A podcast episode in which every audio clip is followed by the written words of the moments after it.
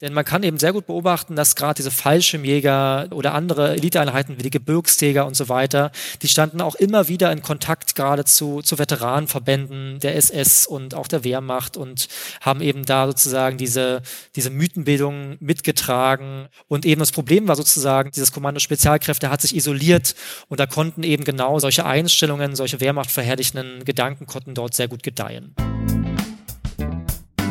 der ZZF Podcast. Aus dem Leibniz Zentrum für zeithistorische Forschung in Potsdam. Ihr hört den Podcast des Leibniz Zentrums für zeithistorische Forschung. Mein Name ist Janine Funke. Ich bin freie Historikerin, Redakteurin und Doktorandin hier am ZZF Potsdam und in dieser Folge widmen wir uns einem Projekt des Instituts, welches die radikale Rechte in Deutschland zwischen 1945 und 2000 untersucht.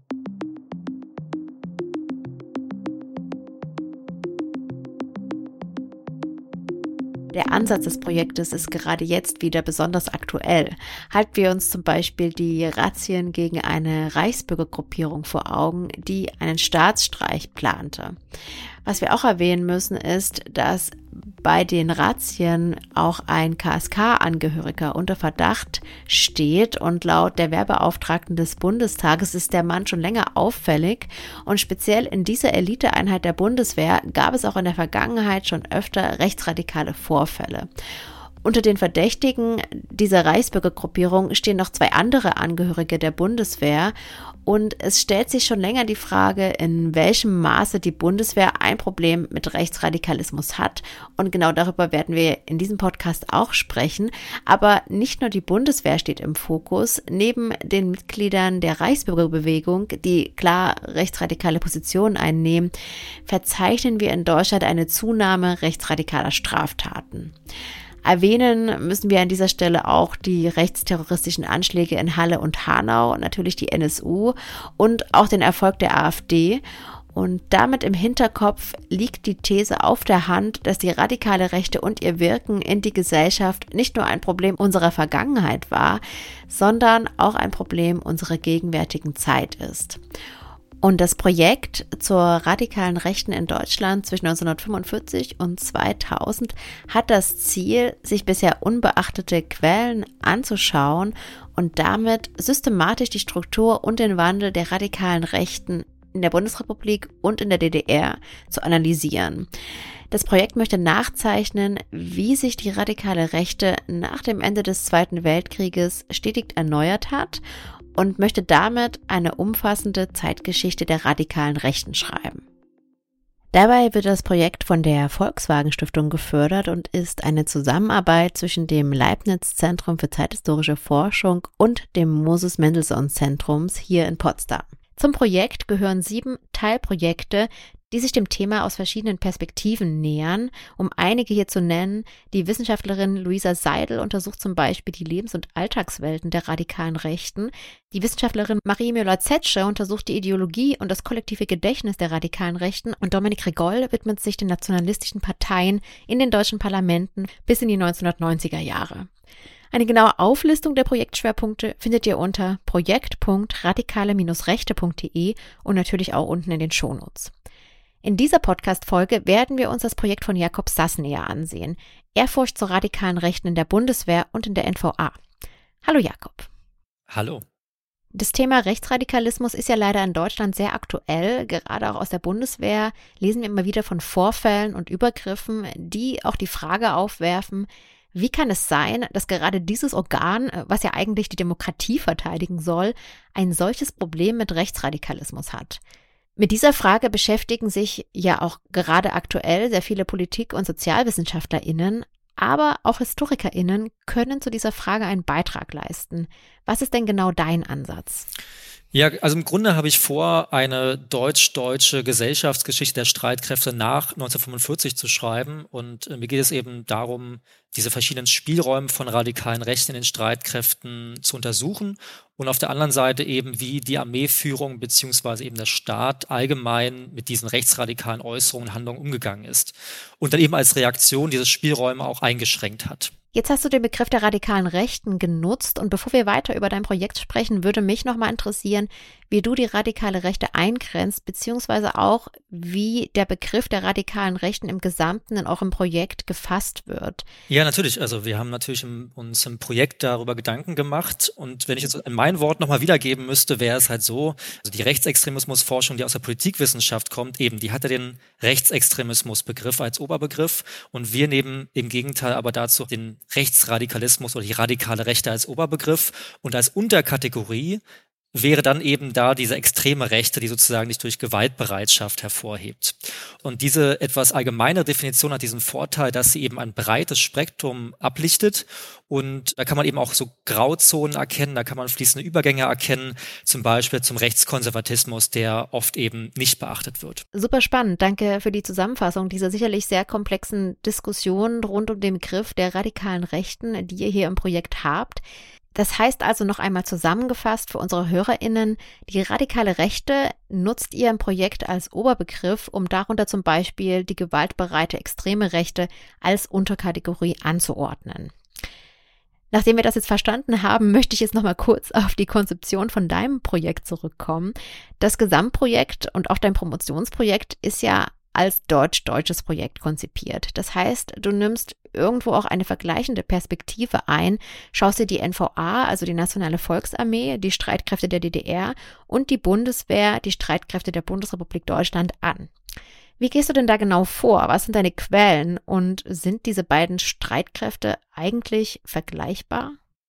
Ja, also vorweg, mein Schwerpunkt liegt auf jeden Fall bei der Bundeswehr. Bei der Bundeswehr ist es leicht, diese verschiedenen Debatten chronologisch und, und thematisch auch zu sortieren. Also eben in den 50er Jahren gab es eben die Debatten um NS-Kontinuitäten im Personal. Die, die Bundeswehr wurde vor allem eben von, von Wehrmachtsgenerälen aufgebaut. Auch die Waffen-SS wurde zum Teil zugelassen, sich in, der Bundeswehr, für die Bundeswehr zu bewerben und so weiter. Diese öffentliche Auseinandersetzungen haben wir natürlich in der DDR und damit in der NVA nicht. Das heißt, da gibt es unheimlich viel Material an, an, an Stasi-Akten, aber eben man, man kann dort sozusagen keine also ich kann in dem, was ich bisher gesehen habe, keine große Entwicklung erkennen. Und deswegen ist das relativ schwer, das in eine Geschichte zu packen.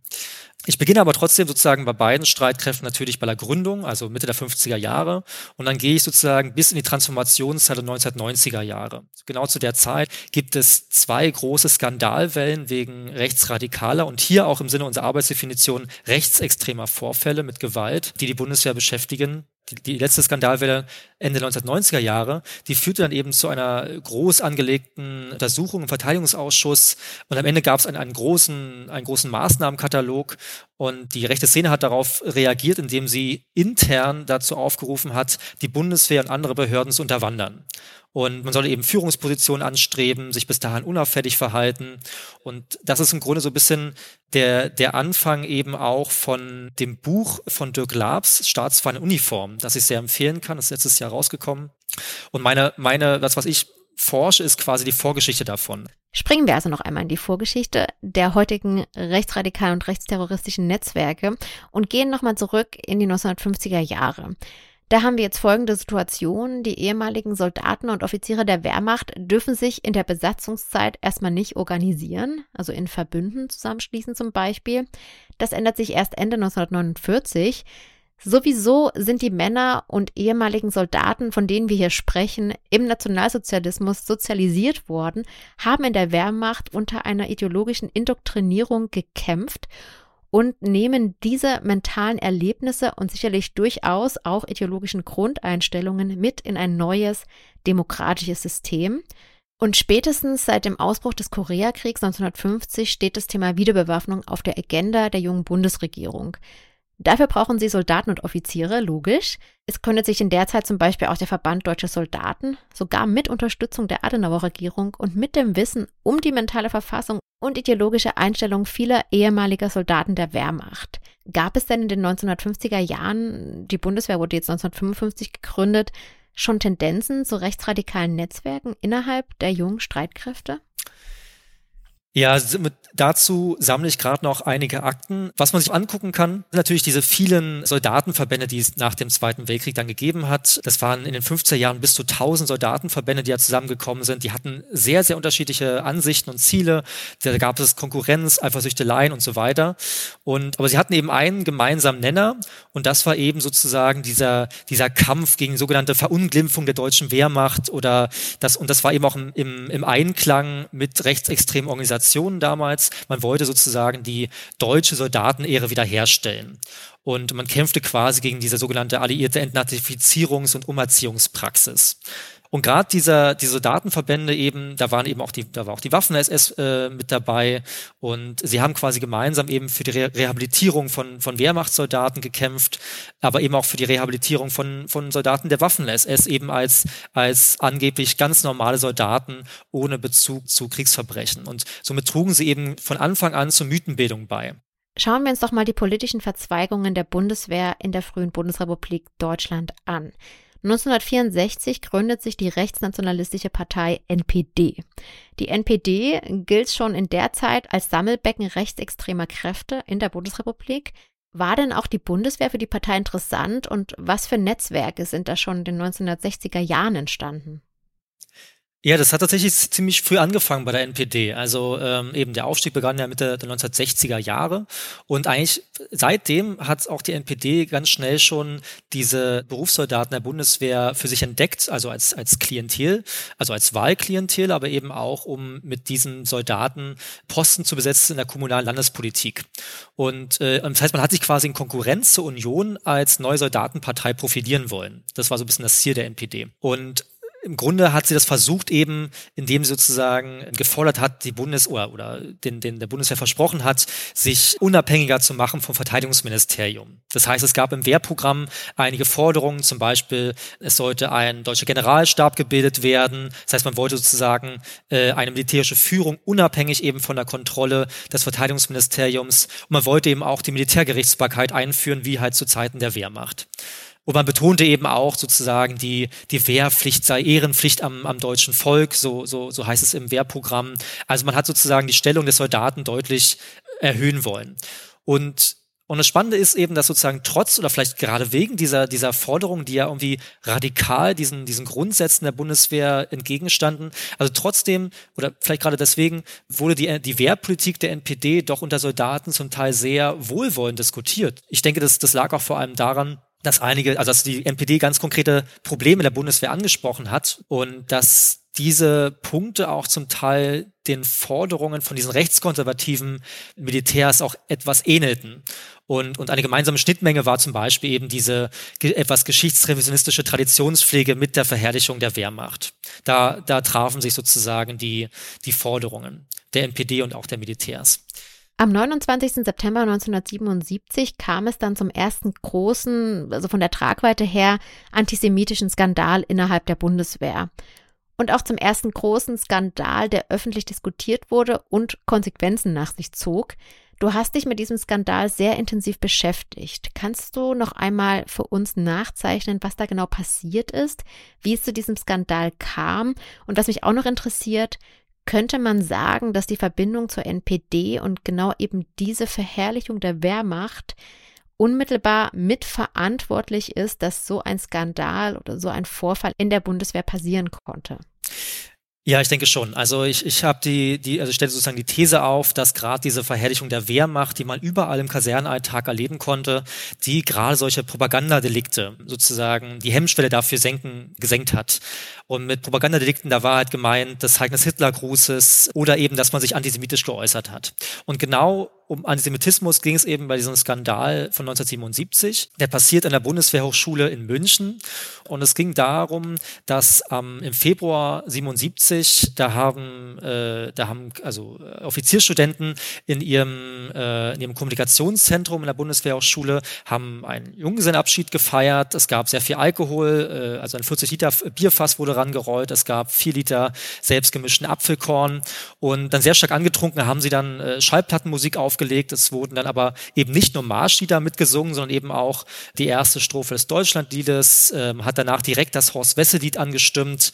Man hat dann später äh, gegen Mitternacht auf dem Hof ein, ein Feuer entzündet und ein Zeuge hat dann später berichtet, äh, da hätten dann auch einige Offiziere Papierreste in das Feuer geworfen, auf die das Wort Jude geschmiert worden sei. Und dann wurden auch einige andere antisemitische Äußerungen dann äh, wiedergegeben, von wegen, äh, das Feuer ist am Ausgehen, legt noch einen Juden nach, Juden raus aus Deutschland oder auch sehr makaber, ähm, Herr General, ich melde weitere tausend äh, Juden verbrannt und so weiter das, das, die Veranstaltung ging dann noch eine ganze Weile, wurde dann irgendwann unterbrochen von, von äh, anderen Kameraden, die dann, denen das bisschen zu laut wurde. Aber eben dann in den nächsten Tagen wurde dann sehr heftig debattiert unter den Offizierstudenten über diese, diese, diese Veranstaltung. Ähm, und, äh, und auch der, dieser Gastgeber von dieser ganzen Veranstaltung, der hat dann auch dann schon einen Tag später das Ganze als, als eine Art Reichsparteitag bezeichnet oder als eine Art Judenverbrennung. Also er hat dann schon so das Framing eigentlich selbst aufgemacht und, ähm, und dann hat, wurde es eben auch weitergegeben an die nächsthöhere äh, Leitungsebene, also an den Fachbereichsleiter. Ähm, das war also die ganzen Studenten, die da beteiligt gewesen waren, waren äh, Studenten des Fachbereichs Pädagogik. Aber eben der, der Fachbereichsleiter ist im Grunde nicht eingeschritten, sondern er hat dann äh, nach vielen Gesprächen dann eigentlich gesagt, okay, diese Beteiligten seien keine Antisemiten, sondern eben unreife junge Soldaten mit einem sehr mangelnden Geschichtsbewusstsein. Das müssen wir uns jetzt noch einmal vor Augen führen. Es gab also unmittelbar nach diesem in Anführungsstrichlein gesetzten Junggesellenabend, auf dem heftigster Antisemitismus praktiziert und geduldet wurde, keine öffentliche gesellschaftliche Debatte und erstmal auch keine direkten Konsequenzen, obwohl es sich ganz eindeutig um einen Straftatbestand handelte, sondern erstmal lediglich Diskussionsrunden. Am Ende kam dieser Skandal nur ans Licht, weil es dann doch innerhalb der Bundeswehr Akteure gab, die sich dafür Öffentlichkeit und eben auch Konsequenzen gewünscht haben und dann eben die notwendigen Schritte gegangen sind. Genau, also erst, also erst ein halbes Jahr später. Also der Vorgang ist ja dann äh, nur intern diskutiert worden in der Bundeswehrhochschule und dann aber als dann, es wird dann durchgesickert zur Frankfurter Rundschau, die hat dann einen großen Aufmacher gemacht und, und dann natürlich eben, dann ist äh, die Leitungsebene im Verteidigungsministerium aus allen Wolken gefallen. Also dann im Grunde, genau, dann ging der Skandal quasi relativ schnell los. Das heißt, da haben sich andere Berichte angeschlossen, es gab große Empörungen im In- und Ausland und, äh, und man hat sozusagen gerade auch kritisiert, dass eben diese, dass die Bundeswehrhochschule diesen Vorfall nicht gemeldet hat, denn das wirkt natürlich nach außen wie eine Vertuschung. Man hat dann quasi eine Untersuchung eingeleitet vom Verteidigungsministerium und als dann quasi äh, dann auch diese Berichte bestätigt wurden, hat man dann Verfahren eingeleitet gegen die Beteiligten und auch gegen die Vorgesetzten.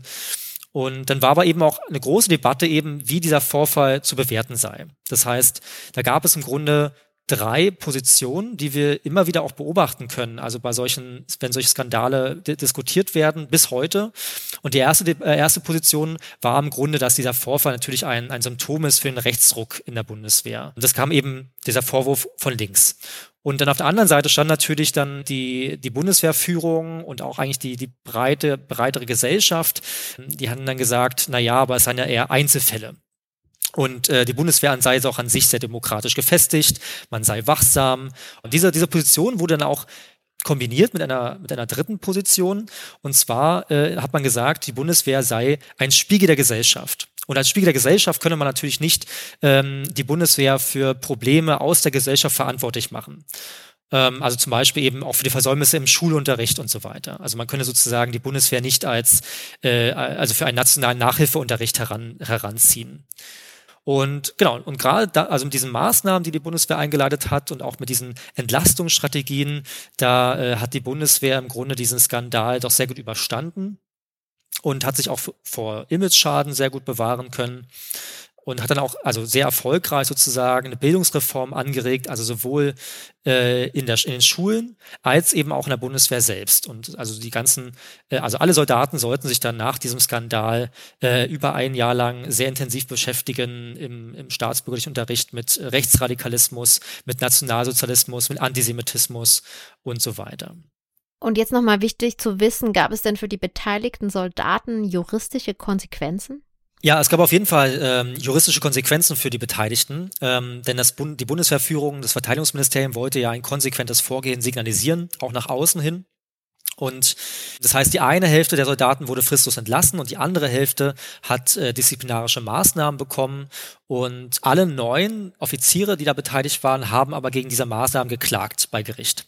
Und acht von neun waren damit eben auch erfolgreich. Und deswegen ist es sehr spannend, diese verschiedenen äh, juristischen Abwägungen sich anzuschauen, weil eben das gibt ja auch dann diese Stimmung in der Gesellschaft wieder. Das eine Gericht, das eben sozusagen diesen einen Bundeswehroffizier für den entschieden hat, er bleibt weiterhin ausgeschlossen von der Bundeswehr, das, das äh, hat eben entschieden, das sei auf jeden Fall ein ganz klar antisemitischer Vorgang gewesen. Man habe eben eine symbolische Judenverbrennung veranstaltet und eben wer sich daran beteiligt, ohne, ohne sich davon zu distanzieren, der eben, der hätte sozusagen seine Verfassungstreue verspielt.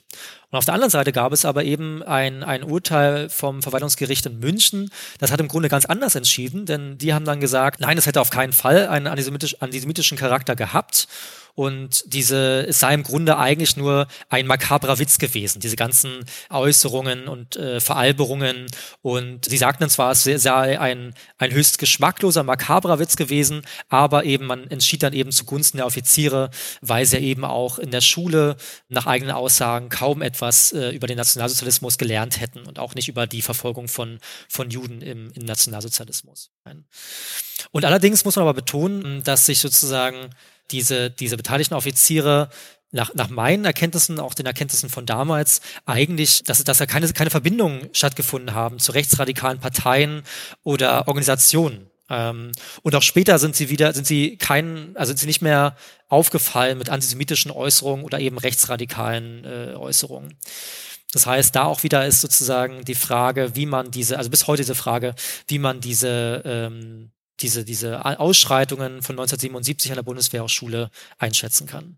Aber eben man kann sagen, dass, dass natürlich die Bundeswehr durch diesen Skandal doch sehr, einen sehr großen Schritt nach vorne gemacht hat, eben mit den Maßnahmen, mit einer höheren historischen Bildung und deswegen hat es eben auch wahrscheinlich danach keinen vergleichbaren Skandal über Antisemitismus mehr in der Bundeswehr gegeben. Neben einem starken Antisemitismus und Rassismus gibt es natürlich auch noch andere Themen und Spielarten der radikalen Rechten. Ich denke jetzt an Themen wie zum Beispiel Homophobie und Antifeminismus. Setzt du dich denn auch mit diesen Themen auseinander und waren diese Themen auch von Anfang an präsent oder gibt es bestimmte Zeiträume, wo du jetzt sagen würdest, diese Themen mischen sich unter die politische Haltung der radikalen Rechten in der Bundeswehr? Ja, genau. Also diese beiden Themen, Homophobie und auch Antifeminismus, habe ich von Anfang an auf dem Schirm gehabt, sozusagen als Dimension von Rechtsradikalismus. Aber es ist tatsächlich sehr schwer, diese Themen zu fassen mit, mit den Quellen. Denn eben diese Themen waren natürlich auch in der Gesellschaft sehr verbreitet und ein Problem. Und das kann man eben schwer auseinanderhalten. Das heißt, in der Bundeswehr wurden natürlich seit ihrer Gründung äh, homosexuelle Soldaten diskriminiert. Ähm, das war im Grunde ein Ausmusterungsgrund bis lange Zeit. Und im Grunde kann man, konnte man aber äh, also als dann kein Ausmusterungsgrund mehr war, aber trotzdem keine Karriere mehr machen nach einem Outing. Und äh, was eben Frauen in der Bundeswehr betrifft oder eben Antifeminismus, dazu gibt es leider bisher überhaupt keine äh, geschichtswissenschaftliche Forschung, die mir bekannt ist, also auf die ich aufbauen könnte. Und deswegen waren sozusagen auch Antifeminismus oder, oder Sexismus waren eben keine Kategorien, äh, nach denen ich es quasi suchen könnte in, in, äh, in den Akten. Und das waren eben auch keine Kategorien, äh, mit denen sich äh, zum Beispiel der Wehrbeauftragte der Bundeswehr, ähm, äh, äh der, Bund Entschuldigung, der Wehrbeauftragte des Bundestages beschäftigt hat äh, in seinen Wehrberichten bis, bis äh, in die 2000er Jahre. Und deswegen, ähm, ja, ist es für mich noch sehr schwer, äh, dieses Thema zu fassen. Verstehe. Sprich, in diesem Themenbereich ist die Quellenlage schwieriger und dazu muss man hier für all diejenigen, die zuhören und vielleicht nicht direkt aus den Geschichtswissenschaften kommen, sagen, dass es natürlich Zeitzeugen gibt, mit denen man zu diesem Thema sprechen könnte, mit denen du natürlich auch sprichst, Jakob, aber du verfolgst eben gerade auch den Ansatz, bestimmte Praktiken, die zur Radikalisierung des Soldaten führen, mit schriftlichen Quellen zu belegen und genauestens auszuwerten. Also du befragst auch Zeitzeugen, aber das ist eben nicht der Kern der Arbeit. Übrigens noch eine Anmerkung, wir gendern hier nicht, also wir sagen hier nicht Soldatinnen, weil es sich tatsächlich im Untersuchungszeitraum nur um männliche Soldaten handelt. Frauen sind in der Gruppe erst seit einem Urteil des Europäischen Gerichtshofs im Jahr 2000 zugelassen. Nun haben wir schon darüber geredet, dass es in der Bundeswehr in den 1970er Jahren schon Maßnahmen gab, um diesem radikalen Gedankengut zu begegnen. Es gab in der Bundeswehr Versuche, eben jene radikalen Haltungen mit Bildungsinitiativen zu begegnen. Aber das ist jetzt so ein bisschen meine These. Das hat scheinbar nicht so gut funktioniert, denn Trotzdem haben wir bis heute immer wieder Skandale und Vorfälle. Da drängt sich doch die Frage auf, warum verändert sich denn scheinbar kaum etwas? Genau, also ich denke schon, dass sich einiges geändert hat in den Jahren. Also die, die Bundeswehr ist doch sehr viel sensibler geworden bei solchen Themen. Sie ist eben auch mit der Zeit gegangen. Und äh, wie gesagt, diese Reformen wurden auch immer wieder angestoßen durch solche Skandale. So heike diese Skandale auch manchmal in der Öffentlichkeit klingen und so ernst man sie nehmen muss, sie haben dann meistens dann aber auch eine positive Wirkung, eben weil sie eben Debatten anstoßen. Weil ähm, sonst eben findet diesen Debatten meistens halt nur in der Bundeswehr intern statt und dringen eben nicht nach oben. Ich glaube, die Probleme, die die Bundeswehr eben lange Zeit hatte, und da sieht man eben lange Kontinuitäten, ist, dass die Bundeswehr es zum Beispiel nicht geschafft hat, lange Zeit eben eine Tradition aus sich heraus zu begründen. Also man hat sich eben immer wieder sozusagen auf die Wehrmacht äh, konzentriert, man hat da irgendwie die Wehrmacht als Vorbild genommen.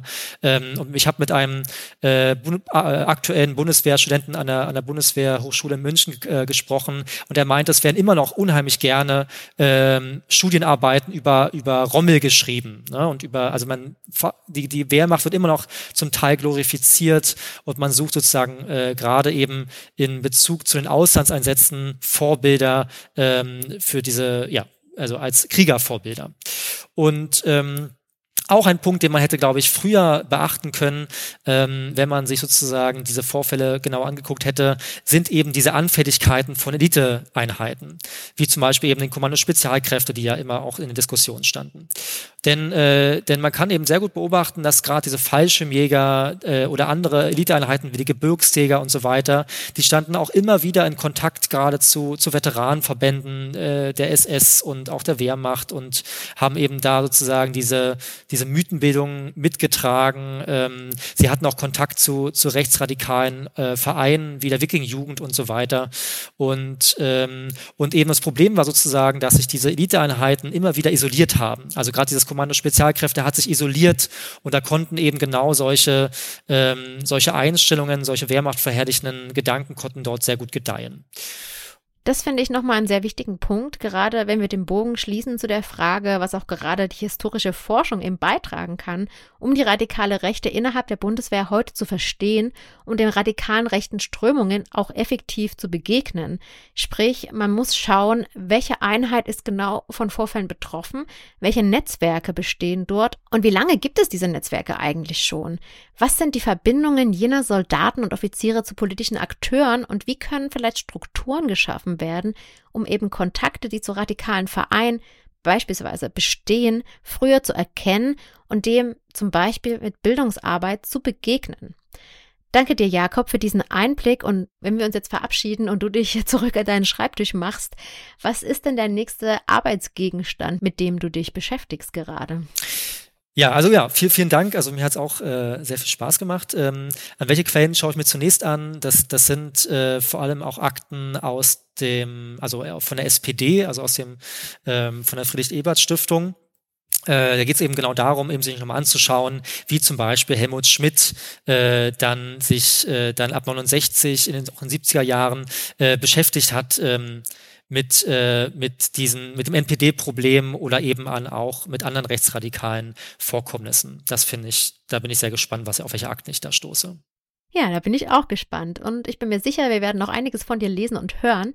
Wenn ihr, liebe Hörerinnen und Hörer, euch für das Projekt von Jakob, aber auch für das gesamte Forschungsprojekt zur radikalen Rechten in der Bundesrepublik und der DDR interessiert, dann möchte ich euch nochmal den Blog Projektpunkt Radikale-Rechte ans Herz legen. Am Leibniz-Zentrum für zeithistorische Forschung und am Moses-Mendelssohn-Zentrum wird es immer wieder Veranstaltungen, Kolloquien und Vorträge zu den verschiedenen Projekten geben. Viele dieser Veranstaltungen sind auch für die Öffentlichkeit zugänglich. Entsprechende Informationen findet ihr auf den Seiten des ZZFs, auf der Internetseite, aber auch auf Twitter unter @zzfpotsdam oder auf Instagram mit dem gleichen Handle. Ich bin Janine Funke. Vielen Dank fürs Zuhören. Und in der nächsten Folge wird es eine kleine Überraschung geben. Die nächste Folge, die kommt schon nächste Woche Freitag raus und zwar am 23.12.2022. Und wir haben uns dafür ein kleines Weihnachtsspecial überlegt. Schaltet auf jeden Fall ein. Wir freuen uns, wenn ihr dabei seid. Der ZZF Podcast aus dem Leibniz Zentrum für zeithistorische Forschung in Potsdam.